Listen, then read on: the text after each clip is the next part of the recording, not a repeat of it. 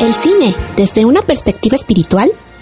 Matrix, El efecto mariposa, Lucy, Constantine, Inception y Sense8 son algunas de las películas que hemos abordado en Trivium Espiritual.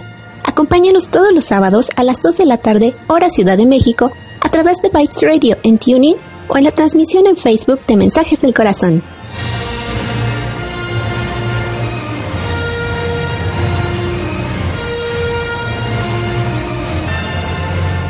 Hola, yo soy Mayuritzin, en Amoroso Servicio de Luz. Estamos en Trivium Espiritual por medio de TuneIn en Bytes Radio. Hoy vamos a hablar acerca de la película Como agua para chocolate. Pero primero nos vamos a presentar brevemente. Acá tenemos a Roxángel. Hola, ¿qué tal? Yo soy Roxángel y recuerden aquí, véanos, bueno, escúchenos todos los sábados en punto de las 2 de la tarde, viendo una película súper linda a base del, bueno, y acercarnos a la espiritualidad acerca de esa película. Gracias. Y por acá anda Mark. Hola. Acá es el micrófono. Este, hoy es un gran día para cambiar. Soy Mar y hoy vamos a estar con una película muy interesante, la cual me impactó.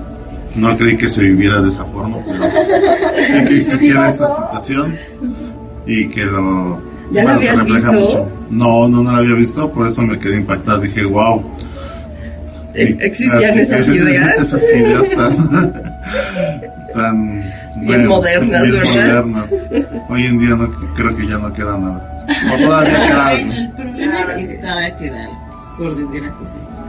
Sí. Esta película, pues esperemos que muchos la hayan visto. Me parece que ya algunos nos mencionan que sí la alcanzaron a ver. O quizá ya la, la leyeron, como en el caso de Rox también. Ah, sí, ¿Vamos a ya leí el libro. Ajá, ah, sí, tienen que leer un poquito de... Como agua para chocolate es una novela escrita por Laura Esquivel, publicada en 1989, que trata acerca de la vida de una mujer, en este caso se llama Tita, sus amoríos y la relación de esta con su familia. Fue. En este, está ambientada en la época de la Revolución mexicana. Tita es la menor de tres hermanas y la historia empieza en Coahuila. Está ambientada en la época de la Revolución y la, en su familia existe la costumbre de que la hija menor no debe casarse, sino debe hacerse cargo de su mamá, de la, bueno, de su madre. Y la conjugación comienza a complicarse cuando Tita se enamora de un joven llamado Pedro, el cual es inaceptable para la familia y las costumbres. Y, es, eh, y nos dice que está la mamá, que en este caso se llama Elena, y sus dos hermanas, Rosaura, mm, nos comentan que, bueno, aquí lo que hacen es prohibirle el amor a Tita, obviamente se convierte en un amor prohibido y su novio, bueno, y se convierte obviamente como su novio es como su de la niñez es como su amor prohibido y lo que nos hacen es encontrar el amor en pues en Pedro, pero lo que hace lo que está pues, peor del asunto es que lo que hace Pedro es acercarse a, a la mamá para pedirle su mano y pues lo peor es que en lugar de casarse con Tita, él acepta la mano de la hija pues que va hacia abajo de este de ¿cómo se llama? de Tita, no recuerdo el nombre de la chica y los entonces ahí empieza un triángulo amoroso. Obviamente Pedro se casa con la hermana de Tita y Tita pues obviamente pues, se enoja porque cómo era posible que según él decía que la amaba, la quería y la adoraba y al final pues no, acepta como muy fácilmente casarse con la mamá. Entonces, pues aquí empieza toda la trama. Y bueno, y la trama lo que hace es hacernos ver todo, pues, todas las complicaciones que vivía una mujer en aquel entonces, porque Tita, pues en ese entonces, pues tenía que dedicarse a, pues, a la casa, a hacer las cosas, los quehaceres de la casa y no podía hacer otra cosa más que eso. Y lo único a lo que podía aspirar en ese tiempo las mujeres era solamente a casarse, tener hijos y formar una familia. Y bien para le iba Tita- porque ni para Tita ni siquiera había esa posibilidad. Ajá, exactamente. Para las chiquitas, en este caso para Tita, solamente a- podía aspirar a, pues ahí en este caso casi ser la criada de la mamá. Sí, y aparte la veía muy mal, como, sí, como la criada, y, y hasta le decía tonta, ¿por qué hacía, por qué se expresaba de esa manera, o por qué ni siquiera sabía hacer bien las cosas? Y a su hija, a las otras hijas era como la cenicienta, ¿no? Porque ni siquiera las otras sabían cocinar bien, y esta tita sí tenía que cocinar bien, tenía que hacerse cargo de la casa, bañarla y hacer todas las labores. Y ahí también veíamos en la mamá una gran frustración, porque pues si ella no pudo tener a su gran amor, pues entonces pues, estaba con, con esa parte de pues qué, qué es lo que se puede hacer en ese momento. Y bueno, aquí nos habla mucho de la fuerza que en este caso ejercían la mamá, la familia, las costumbres en aquel entonces eran muy muy fuertes. La mujer tenía que casi casi hacer, hacerse valer. En este caso era como tiempos de la revolución, entonces no podían a lo mejor tampoco tener un hombre siempre en casa, entonces pues también la mamá de, de esta tita, la verdad tenía un carácter como muy muy fuerte. Entonces pues, lo que nos hace ver es que pues la, represión que como siempre se le ha dado a la mujer. Que siempre nosotros decimos, bueno, antes era la represión que se le daba a la mujer, pero ahora es la represión que nosotros mismos nos ponemos. Entonces ahí yo las invito mucho a quitarnos como esas ideas, a lo mejor también nos vienen del pasado, de como antes nos traían de que no puedes, no puedes, no puedes, y Tita lo que hacía era rebelarse, era así como, pero ¿por qué no? ¿Por qué no me puedo casar? ¿Por qué no puedo ser feliz? Y hasta llegó como hasta la locura por llegar a ese punto de decir, pero ¿por qué no? Como de tanto sufrimiento en sí mismo y dijo no yo yo esto no no lo puedo vivir o sea y bueno y llegó a ese punto porque también el hijo de una de esas hermanas falleció y le decía es que tú tienes la culpa. Si tú no los hubieras echado de aquí o bueno si no hubieras hecho que se fueran pues no hubiera pasado eso entonces pues entró a una tristeza muy grande. Y ahí entró en ese caos de pues el niño ya se había ya había fallecido, su mamá pues como la maltrataba, entonces ella fue como que, ay, ahora sí ya, ya me cansé, se encerró y la otra le, le dice todavía, quítale esa escalera, que se quede ahí con los pájaros. Y pues se quedó ahí, pero pues prácticamente se volvió loca y ahí fue cuando la ayudó el doctor, porque ya comenzó a ver que podía pues cuidarla y llevarla otra vez hacia la cordura, hacia esta parte que decía que, que él tenía él tenía como otra visión, no era un hombre normal, que era lo que comentábamos, que inclusive pues, representaba esa parte de mm, como de sabiduría o también otro conocimiento, porque por ahí si ven con atención también hay, había imágenes como símbolos masónicos, que ya hemos hablado también un poco acerca de ello estaba... Mm, bueno, en una de las escenas sale, quizá lo reconozcan como los ángulos que estaban ahí. Como la regla y el compás. Le comento un poco de que, bueno, nos, bueno, para su abuela decía que había una cajita de cerillos que todos teníamos y que si se encendían de repente todo, era cuando ahí, pues, de repente, pues nos íbamos, casi pues, nos moríamos, la verdad. Entonces nos comentaba ahí que aparecía el dibujito de la abuelita, que era una chocita y un ojito, y aparecía como un compás así, uno hacia acá y otro hacia acá, que es el signo masón que se, que se estaba refiriendo May. Entonces, esta persona no era mexicana, entonces yo tiendo mucho a decir, bueno, es que la verdad, el, hombre mexicano es muy machista, decir, no, es que ella es sola para mí, porque la verdad, esta tita lo que hacía era acercarse mucho a este señor porque no sentía la represión que otros hombres le, le daban, o por decir que, que el esposo de su hermana o la mamá. Entonces lo que él le daba era como libertad, porque llegó un momento en que le confesó que Tita había tenido relaciones con el esposo de su hermana. Dijo, sí, no te preocupes, yo no tengo problema. Si tú te quieres casar aún conmigo, pues adelante, nos casamos.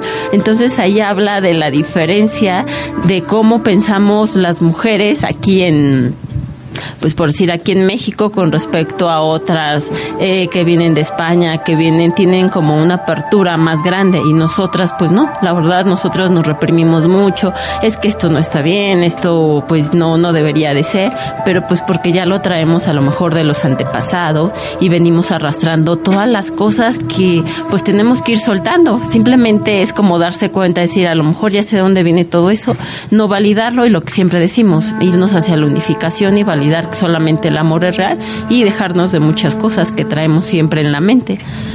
Y Tita ni siquiera, ni siquiera tenía esa idea de que había algo más o que podía ser libre, porque inclusive la hermana mediana cuando hizo el famoso um, platillo de las golondrinas con pétalos de rosa, que le dijo su, su nana desde el más allá, no tires las rosas, hija, prepara el platillo especial y lo preparó y ahí se vio como encendió esa pasión en todos, que pues realmente vemos que aquí fue realmente el centro de toda la película, ¿no? Ver cómo a través de la comida llegaban a los sentidos, a, a que al deseo. El deseo que, por ejemplo, en las que era golondrinas con pétalos de rosa, que la chica se empezó a encender, pero era el deseo de Tita, más el deseo de del esposo, ahorita se me olvidó el nombre, entonces era, en ella se conjuntaba todo, entonces ella tenía que sacarlo y se iba corriendo a darse una ducha, y ahí como que sacaba y se veía como caía el agua y todo se evaporaba de tan encendida que estaba y pues sale corriendo, eh, bueno, que nos, no vieron la película, está como una persona del ejército y se acerca porque siente como que ese deseo hacia esta chica que desprendía el olor, que es muchas veces lo que decimos nosotras. Es que cuando nosotras nos ponemos en ese papel de, de empoderarnos, atraemos más fácil a las personas, a los hombres, por decir en este caso las mujeres. Entonces eso es lo que hizo la hermana de Tita, atrajo más fácilmente a esta persona y se fue con ella desnuda, cabalgando y Tita le dijo, no, es que se la robaron. Entonces ya después se enteraron pues que ya no quería ella no quería, pero se la llevaron, mamá. Entonces ya dijo, bueno, pues ni modo, ya perdí a una hija, ¿no? Y ya después se enteró, pues que pues ya estaba por su propio pie con otra persona y pues ya ella sí era feliz por su parte porque no, no se dio por decir a lo de la mamá que tenía que ser de cierta manera. Ella se fue y hizo sus propias reglas y ella sí fue feliz. Sí, todavía cuando regresó esta hermana, la mediana, y le dice, pues que ya ella había pasado por muchas cosas y como que su embarazo le decía como que, ay, pues dile y ya se, se hizo notar en ese momento.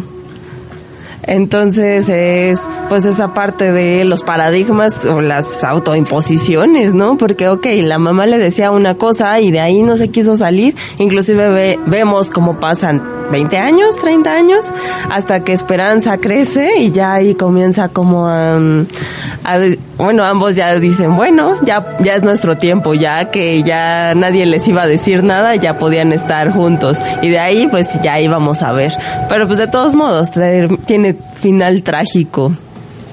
Y también se ve mucho ahí como decían que a fuerzas tenías que ser virgen, como te cuidaban. Había una escena que antes, este, bueno, pues antes de tener relaciones se ponían una sabanita con un hoyito y era ahí donde se podía hacer, eh, pues tenías relaciones para que mancharas la sangre, bueno, la sábana de sangre y te dieras cuenta pues que sí era virgen y esa sábana se llama sábana nupcial y en esa escena Pedro solamente lo menciona de que únicamente iban a tener este relaciones con el propósito de darle un nuevo este, hijo, hijo ah, que no es por vicio ni por fornicio, es por darte un hijo. Ah, imagínense cómo estaban tan cerrados de que solamente podían permitirse sentir placer pero únicamente para ese propósito. Según ellos, para nada más. sí, pero ya con Tita se les olvidó esa parte. Totalmente fuera de lugar. Ya llegó Emily, por si no reconocieron su voz. y exactamente, por acá también anda Lucía. No sé Hola, si buenas tardes, gracias por estar no sé si con nosotros. Bueno, aquí estamos avanzando, les decimos, tenemos algunos, tuvimos algunos problemas técnicos que Galata afortunadamente está saliendo adelante. Muchas gracias. Y yo creo que sí. Ya nos vamos al primer corte musical. Ya. Sí, Bueno, ah, eh, para con- eh, empezar con nuestro primer corte musical, ¿saben cuántos premios internacionales ganó esta película?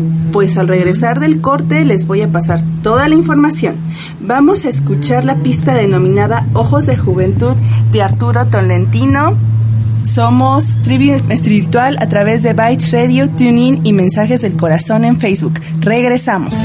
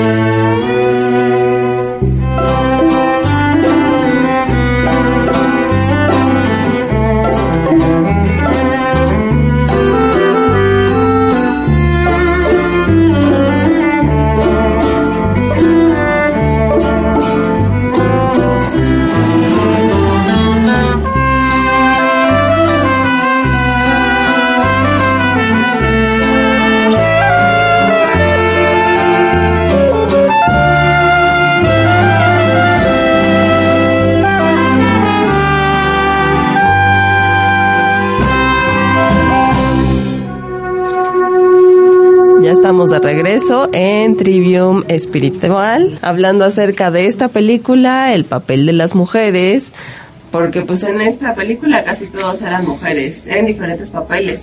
De, que dentro de la menor, la que se tenía que ser la abnegada, la que tenía que hacerse responsable de la mamá y no podía tener a sus pues familia. a su familia, vida. Entonces, pues ahí vamos. Sí, es que la verdad ahí Tita era como la víctima y la mamá era el victimario, porque la mamá la trataba como su criada, era así como que, a ver, báñame y me está entrando el aire y tráeme y plánchame y cocíname y tienes que estar aquí. Decíamos, ay, lejos de estar como una hija, la verdad era como una criada y la veía más bien hasta como una esclava. Nosotros decíamos, bueno, pues es que, ¿qué tiempos eran esos que en lugar de hijos pues tenías como como un esclavo. Pero pues era el papel que se que se dictaba en el momento para las mujeres, porque era un patriarcado, aunque no, no había papá físicamente, pues la mamá tomó el lugar de, de ese señor, puesto que enviudó muy joven Sí, luego de que él conociera aquella Y noticia. aparte murió con culpa, ¿no? Bueno, la señora agarró culpa de por qué se murió su esposo.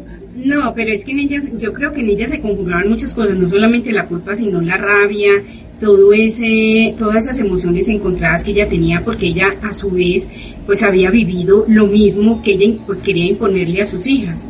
Todo ese, todo ese yugo, todo ese control, ella también lo vivió, entonces me imagino que por eso ella ah, era como era.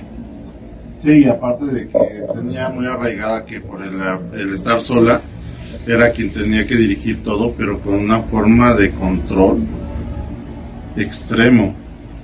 Pero por supuesto, o sea, si ella no iba hacia el amor, porque el amor lo había perdido desde hacía, pues yo me imagino que desde pequeña, se lo habían quitado del corazón. Pero ¿cuál amor, este, Lucía? Realmente no ve cómo se conocían, nada más era de te veía y ya me gustaste, ¿qué onda, ¿no? Ya me embarazaste. Exactamente, no había amor, o sea, Claro que sí, claro que sí. creo que se construía. Ah, sí. La película fue un canto al amor, un canto a la, a la cocina, a la culinaria, a la gastronomía. Oye, qué rico cocinaba Tita.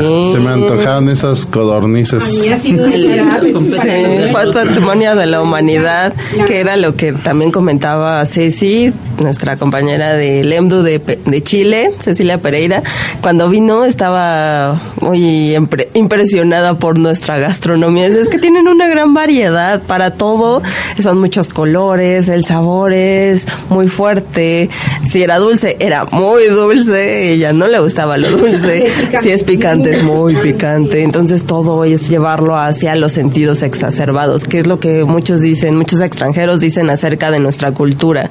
Y los colores, pues el rosa mexicano, esos colores vivos, todo es como muy excesivo, llevar todo hacia, hacia lo más, hacia el exceso. Entonces es parte de nuestra cultura y aquí vemos en las recetas, la receta de la abuelita, como el recetario es inclusive como si fuera un libro mágico, ¿no?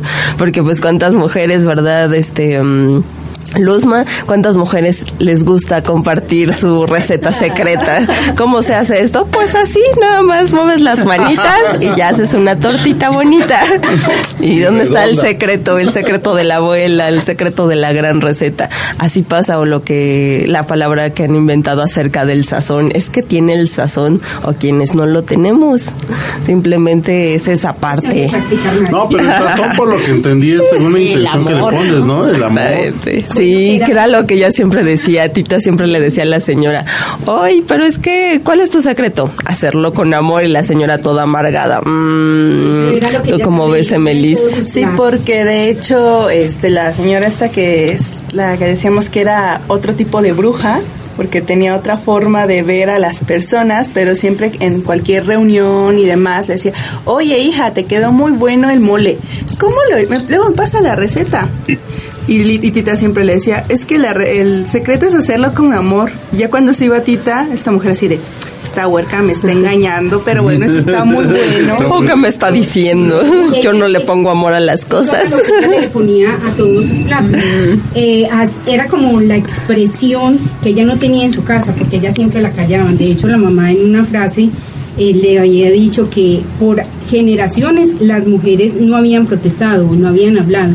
Entonces ella asumió como ese papel de yo no hablo, pero a través de, la, de los alimentos que preparaba, ella expresaba todo lo que era, todos sus sentimientos, todas sus emociones, incluso hasta su rebeldía, porque ella en un momento determinado, bueno, en varios momentos expuso así a su mamá las ganas de decirle, bueno, hasta que llegamos, ya estoy harta con usted, ya no quiero más eh, toda esta severidad que usted me está imponiendo.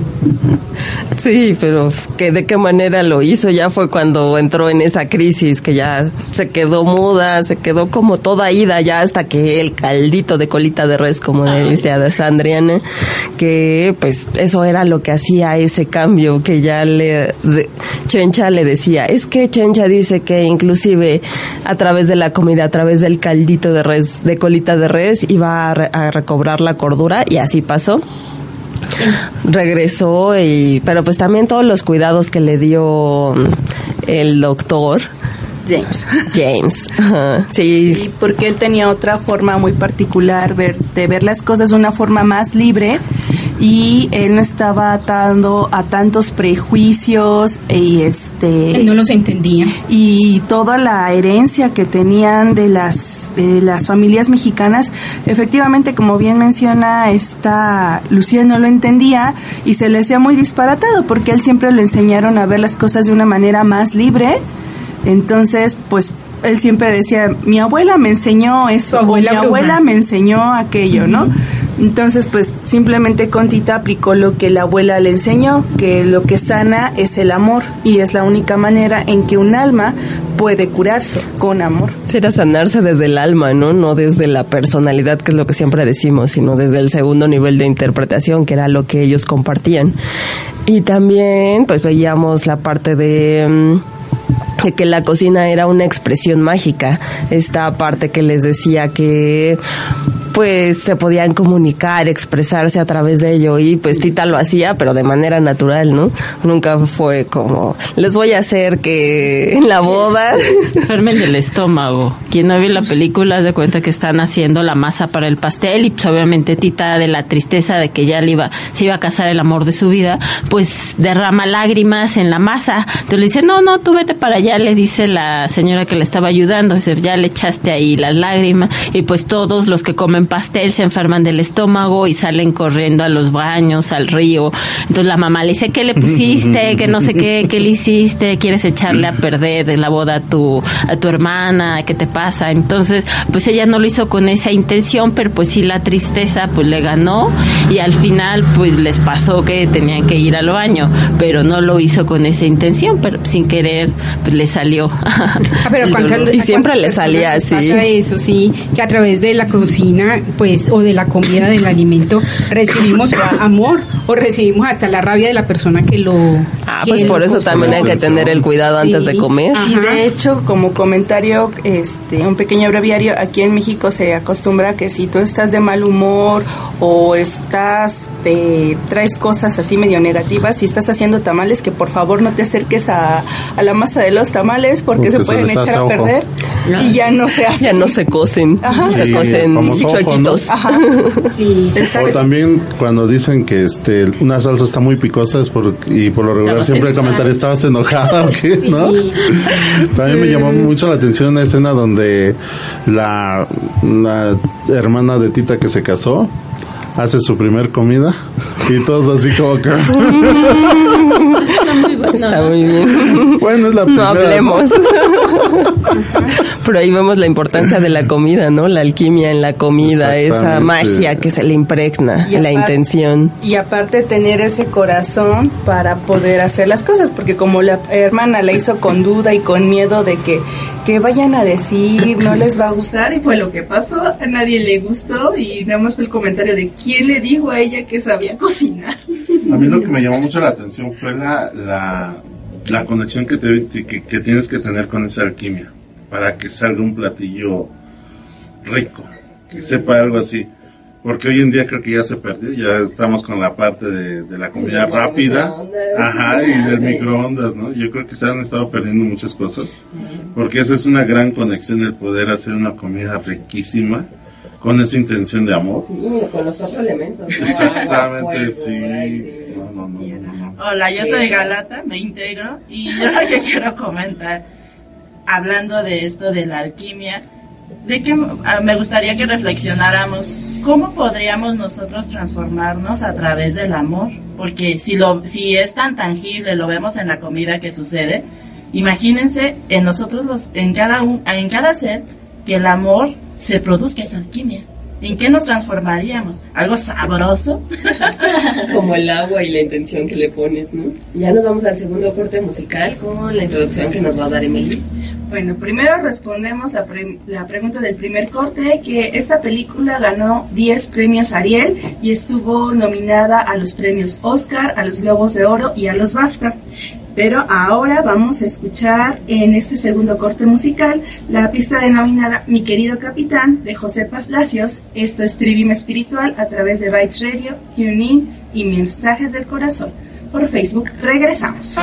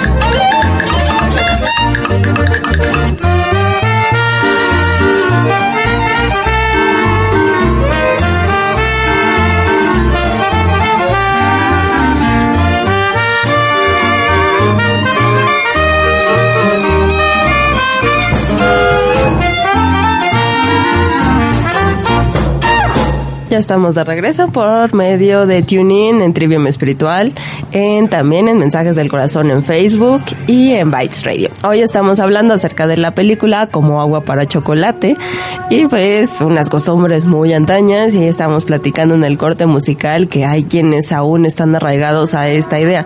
En las familias mexicanas se da mucho que las mujeres son las que hacen que hacer, hacen la comida, saben de estas labores, pero los hombres no. Yo creo que Mark también podría decir que sabe algo de eso, a lo mejor ya él sí cocina, eso sí podemos decir. Pues déjame decirte que la necesidad me llevó a cocinar. Porque han de saber que, bueno, me aburrí de huevo con todo, todas las combinaciones posibles, y como que llegó un grado que ya mi paladar decía, ah, ya no, huevo ya no. Entonces tuve que aprender afortunadamente tengo el- eh, ese sazón porque lo hago con mucho amor y sabe riquísimo. Y Me queda aparte- muy bien. Y aparte como no tengo ahorita quién, pues tengo que hacer todo. O sea, si tuvieras cuarto, que- tengo que lavar. Y salió el macho de Mark. Y el y pobrecito de mí, ¿no? En lugar de novia busca sirvienta. Dije ayudar, dije ayudar. Y chofer. O sea, busque, Ah, no hay moral. busque sirviente que ayude. Bueno, regresando a la película. Y regresando. Ahí vemos la fuerza de la mujer, ¿no creen? O sea, la- lo que hemos dicho acerca de que es la mujer bruja la que se empodera, que realmente Tita no lo hacía así, pero le salía muy natural. Era muy natural para ella, precisamente porque, pues ella primero había nacido, había nacido no. Bueno, su nacimiento también fue algo espectacular, ¿verdad? Sí, porque- En medio de tanta lágrima, como un presagio de todo lo que ella iba a vivir.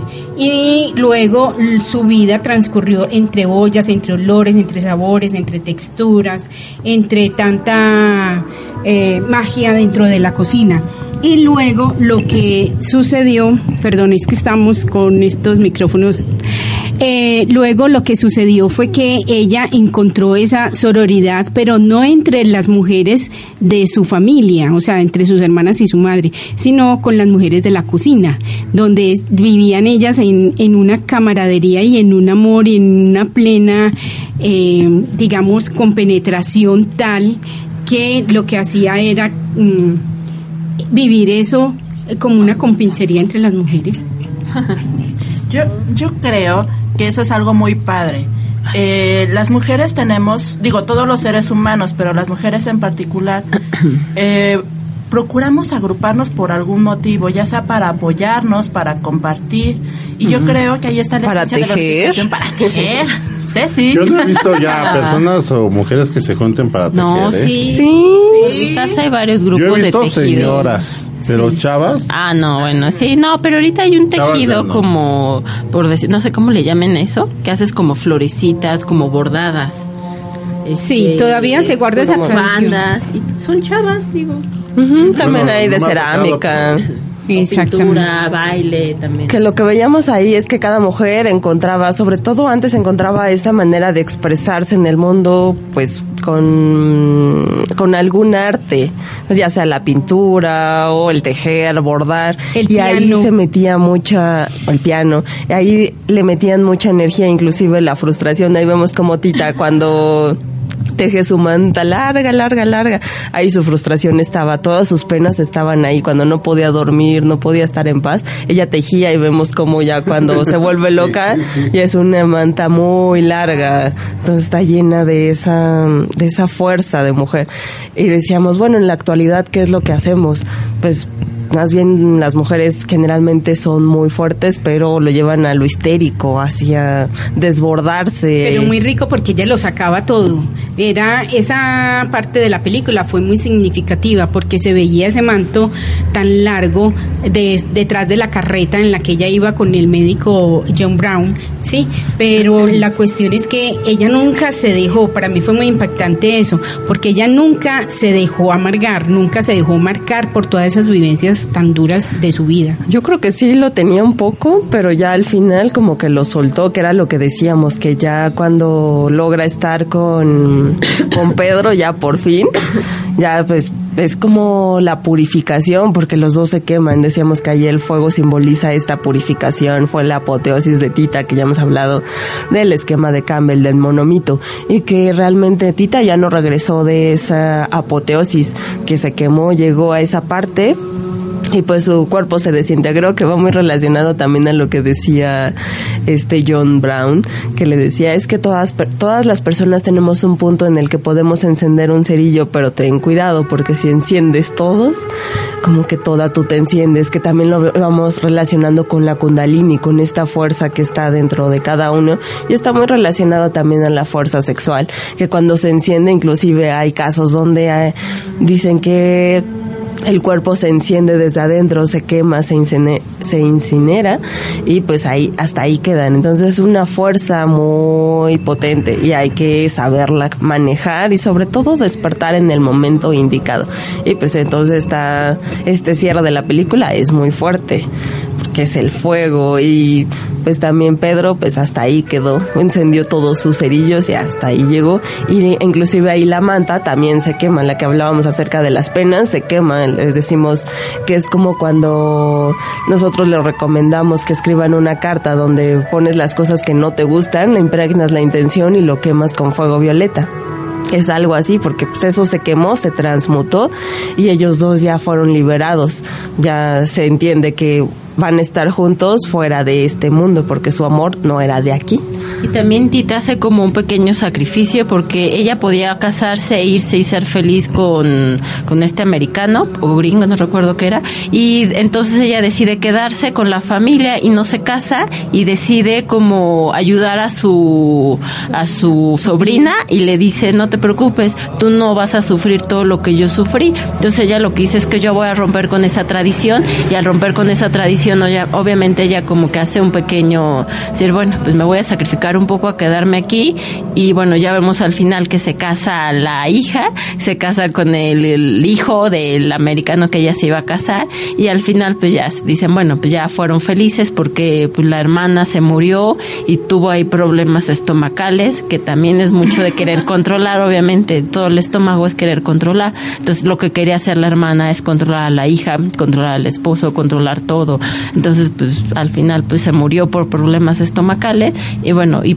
por fin Tita puede ser feliz con, con el amor de su vida, pero bueno, después de muchos años de sacrificio, por decir, ella lo ve así como que, bueno, es que yo tengo que romper con esa tradición porque no se me hace justo que alguien tenga que estar tantos años al servicio de alguien solamente por ser la chica, ¿no? A mí me gustaría enfatizar que la película por sí misma, las escenas son muy simbólicas. Este, me gustaría regresar a esta escena en donde ya se la llevan para el manicomio supuestamente y que efectivamente es una manta muy larga. Eh, ¿No les parecería de manera física algo complejo viajar con esa manta tan larga? Yo creo que es, este es una... Como cargar con las piedritas en, el lomo. Y entonces, cuando precisamente aquí en Lendul les hablamos sobre todas las cosas que uno trae y que hay que, hay que soltarlas, efectivamente va a ser una magnífica idea el poder trasladarse, moverse, etcétera. Y bueno, eh, en este asunto de hay que trans ¿por qué tener que ir hasta un momento extremo para hacer esa transmutación? Entonces, a quemar sabanitas con todas sus las sábanas nupciales. sí. Y también ahí hablando de frustraciones vemos que al final el doctor también su grado de apertura y de desapego y que realmente había un amor genuino hacia Tita fue lo que le permitió dejarla ir porque de hecho cuando Tita estaba, que se supone que se comió el pastel con Pedro, y que ella se sentía mal de que no, ya no puedo casarme con John porque ya no soy pura, que quién sabe qué, y estaba en su drama, y él le dijo, a mí no me importa. O sea, realmente quiero que tú seas feliz. Entonces, si tu felicidad está conmigo, adelante. Si está con Pedro, está bien. Pero si Pedro no hace la parte que a él le corresponde de estar contigo, entonces yo voy a ser el primero en ir a decirle qué onda contigo. Era más que nada darle su lugar. Darle su lugar. Porque ella era la segunda, porque ella estaba casado con, con, la hermana de Tita. Pero era esa parte de que no le estaba dando su lugar y era tan fácil como dijo Tita, pues si en verdad hubieras querido conmigo, pues róbame. Pero Nos gustan los dramas, las Ajá. telenovelas. Pero igual también novela. veo que Tita también agarra y se aferra a, a nada más a Pedro. Porque al final del día, pues...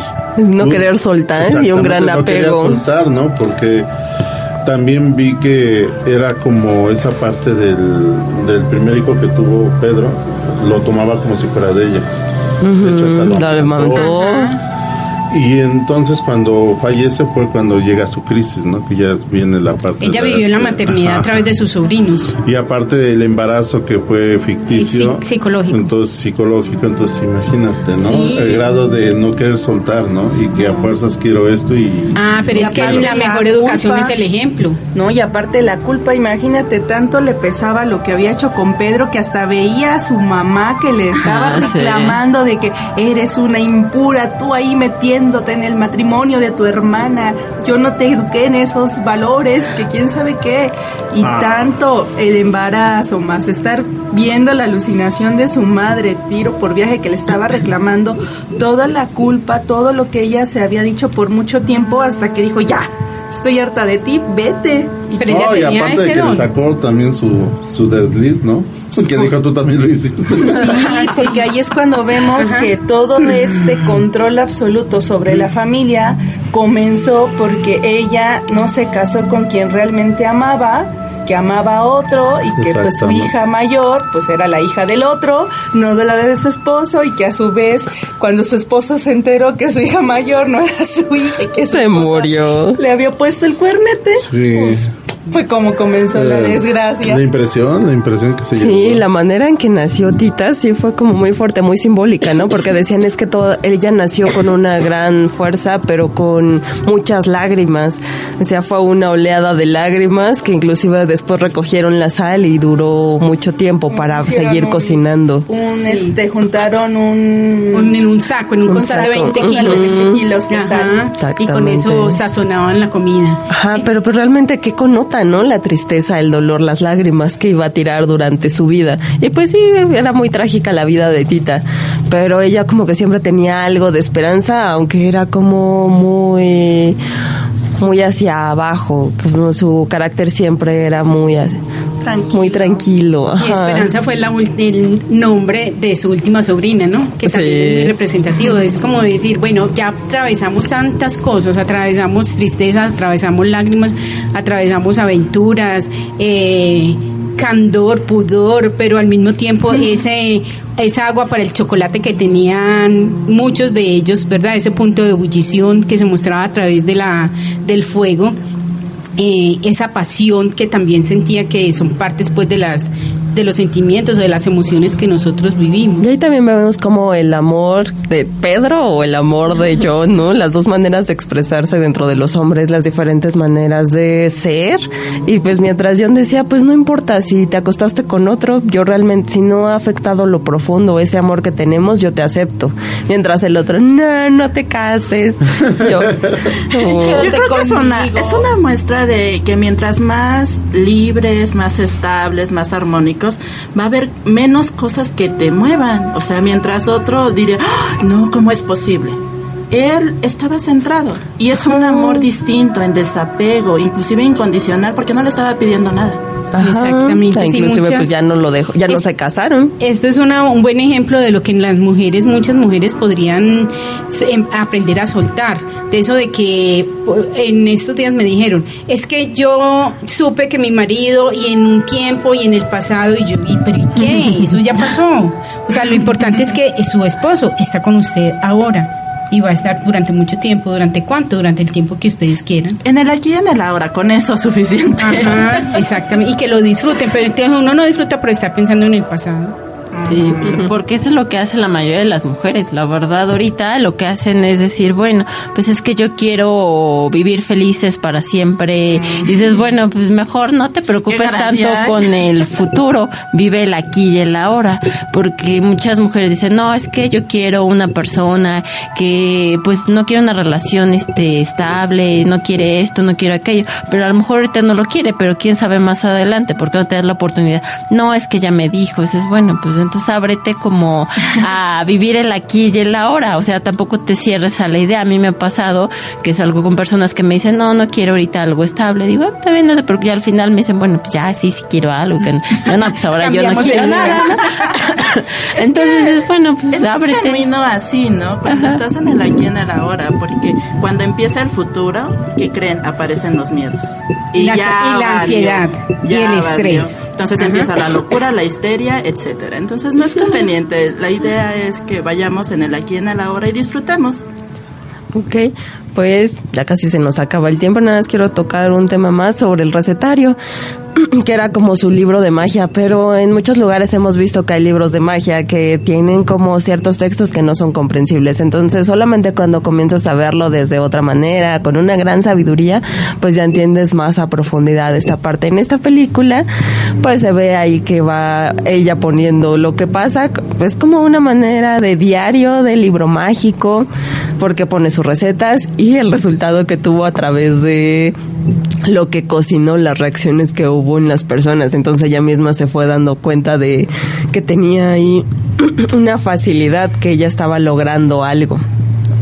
Y pues nunca lo hizo con esa intención de dañar, pero le- el intento estaba muy fuerte en ella, en esa expresión. Así que pues las invitamos a que cada uno encuentre esa manera de expresarse en el mundo y que le den esa, esa intención, ya sea la cocina, el bordar, alguna arte, pero que ayude a que esa, ese estrés o las energías que no están fluyendo se vayan poniendo en el mundo de una manera artística, que sea hacia algo creativo y que Yo no se que vuelva el en histeria. Es porque nos alineamos a nuestra naturaleza creativa. Ahora, Ahí es a donde encontramos nuestra paz. ahora recuerdo algo, un dicho que existe en Colombia, que dice que uno debe tener un arte, un oficio y una profesión en la vida, porque de esta manera nunca te vas a varar, o sea, siempre vas a tener de dónde agarrarte para tener, eh, bueno, pongámoslo, ingresos en el mundo en un momento determinado. Sí, y ahí también vemos cómo Tita tenía tanto contenido su deseo de expresarse, de hacer, de ser, que pues ya al último se prendió ese fuego, ¿no? Que lo que siempre dice María Magdalena acerca de contener el deseo, contener la fuerza, pues ella lo hizo, pero pues ya después se encendió toda y se quemó, quemó todo. y se quemó. Pero vivió, lo- luego lo que mostraban era que ella vivió su amor en libertad, o ellos dos vivieron su amor Ah, en sí. libertad. En esa eternidad, ellos pudieron finalmente ser felices. Pues sí, porque en el mundo no lo podían ser, si no era por una cosa, era por la otra, si no era por la mamá, pues era por la hermana, si no era por el... eh, y mil un cosas, entonces bueno, pues ¿dónde puedo ser feliz? Como dice, en la reglas eternidad, ajá, en la unidad, en donde lo quieran ver ustedes. Ok. Y también esta Gálata nos contaba acerca de un concepto que relaciona pues que las mujeres ya no estén como peleando entre quién es mejor o quién no es o quién es más bonita, que se da muchas cosas, casi no pasa. Pero cómo era este concepto sororidad? Sororidad. Y aquí es una invitación a lo real, de que somos hermanas. ¿Por qué tenemos que estar en un asunto de competencia? Pero, ¿qué creen? Esto es resultado de querernos insertar en un sistema machista que los hombres en general son de competencia. Pero, ¿qué creen? Que nosotras somos mujeres. Y en eso ya no vemos una enemiga en la otra, sino más bien nos podemos hermanar y podemos, sobre todo, unir nuestra energía, nuestra fuerza, nuestra creatividad para seguir transformando este mundo que lo necesita mucho. Y dejar de perpetuar todos esos conceptos, todas esas creencias de que la otra mujer es mi rival o la otra mujer tiene más que yo esto o aquello y nos vamos en, nos No, vamos sí. subiendo como de- como en nuestro ego y no, nos vamos sintiendo muchas veces hasta inferiores porque vemos en la otra lo como el reflejo de lo que somos. Bueno, O al ahí revés, está. o superiores, la verdad, Ajá. también me he encontrado con varias personas que dices, ay, bueno, están compitiendo, y digo, pues yo ni estoy compitiendo, casi casi ahí quédate tú sola, ¿no? Pero tienen mucho ese sentido que competencia que dice Gálata, y yo digo, bueno, pues yo no quiero competir contigo, y me empiezan a decir cosas, y casi casi a ver, y digo, ay, mira, y como que, como dices, bueno, no va a haber una pelea si existen dos personas, entonces ahí quédate solita y yo, me voy. Yo ¿no? creo que parte de No la histeria, la, la, la, la forma en que se manifiesta esa es la competencia. Ajá, entonces como... Vamos por la paz. Sí, de hecho, en, nomás retomando en la época victoriana, por eso era muy importante que una mujer eh, tuviera varias artes y que no solamente supiera pintar, cantar, tocar el piano, cocinar, bordar, sino, sino que esto, obviamente, entre ma- de más alta clase, pues tenía acceso a más cosas, sino que era esto una manera de encaminar lo que ellos llamaban la histeria femenina y no se manifestara, que al final siempre se manifestaba por la represión de la época, ¿no? Pero es lo mismo aquí, si encaminamos toda esa energía que tenemos creativa hacia algo que realmente nos apasione, nos guste, nos impulse, pues simplemente vamos a empezar a armonizar más nuestro entorno. E incluso la relación con otras mujeres se va a volver más armónica y más feliz. Es una manera de canalizar esa energía, ¿no? Exacto. De todo lo que están comentando me llama mucho la atención. Esta parte de la competencia en las mujeres es porque se sienten incompletas. Por inseguridad. Ajá, incompletas me refiero a que necesitan algo para poder sentirse completas o plenas o sentirse que, que son más. Quieren llenar con Ajá, algo el llenar. gran vacío. Exactamente, porque pareciera que me llamaba la atención de que siempre están buscando o ser las más bonitas, o el que tener el pelo chino, ondulado, o el hacer o no hacer, sí, cuando realmente pues simplemente son mujeres, ¿no? Tienen todo, ¿no? Aquí me gustaría comentar algo en alguna de las conversaciones de feminidad que tuvimos juntos en LEN. Que no, no es, la recomendación es no cole- coloquemos nuestra certeza, nuestra paz en algo del mundo. Exactamente, Colócala las expectativas en, el lo mundo. divino, como le quieran llamar, el Padre, Dios, porque es ahí donde está nuestra fortaleza. Porque si tú lo colocas en cualquier cosa, casa, familia, marido, novio, bla, bla, bla, te vas a desbalancear. Entonces la invitación aquí es, vámonos a donde sí es sólido, que es en este caso con el Padre, como yo le llamo, con eso algo divino que sabemos todas que existe. Sí, ya también para despedirnos, ahora sí que ya se nos acabó el tiempo. También vemos ahí la, lo que hemos comentado en otras películas acerca de la fortaleza del cuerpo de la mujer, de cómo se expresa en el mundo y cómo tiene esa energía que hasta la puede impregnar en otros instrumentos para llegar a otros, de manera consciente o inconsciente. Pero ahí está y por eso se da también ese desequilibrio. Y ya cuando se empieza a trabajar en conjunto para ir hacia algo más, pues vemos que no solamente se requiere de una de un grupo de mujeres porque tienen la fuerza, ¿no? Sino también es la fuerza del hombre que es el que ayuda en este equilibrio y es una guía que permite que las posibilidades vayan hacia algo más, hacia la unificación y que no solamente sea de de guerrilla o de no saber hacia dónde va, sino abrir esa posibilidad e ir más allá.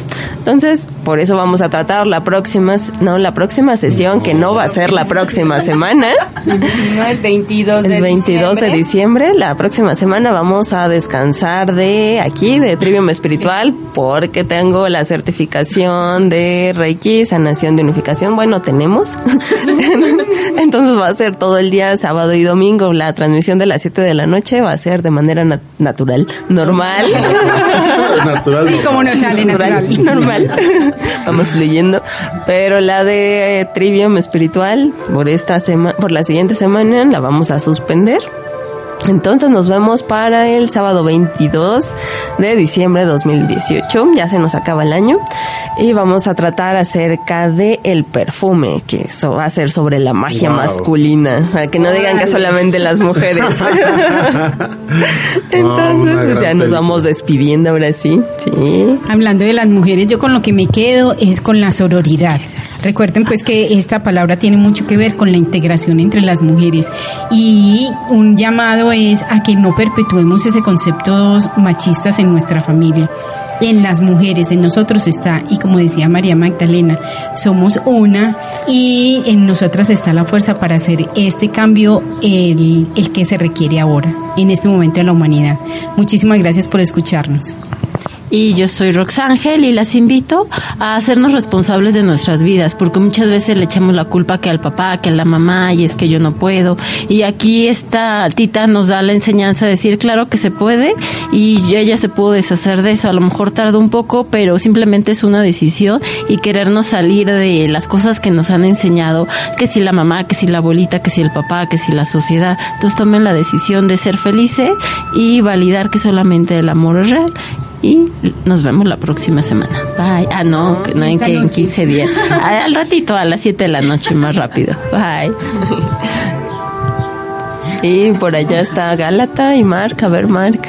Bueno, yo, yo me quedo con la parte de que comiencen a descubrir esa parte que es tan expresiva, esa alquimia culinaria, esa parte de, de poder hacer un, un plato, un alimento en el cual puedes expresar lo que tienes tú adentro y que no lo dejemos morir con tanta comida rápida, que tratemos de rescatar esa parte que es súper padrísimo, porque de una u otra forma expresas y manifiestas lo que eres tú y ahí sale mucha parte de ti.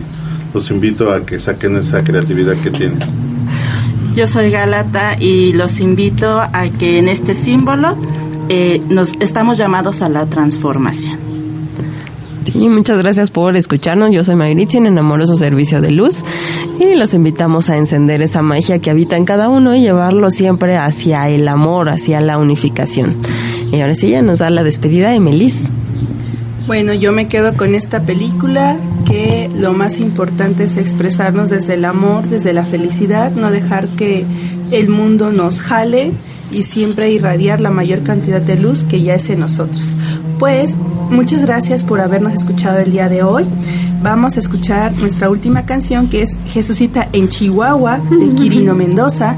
Esto fue Trivium Espiritual a través de Bytes Radio, TuneIn y mensajes del, del corazón por Facebook. Hasta pronto.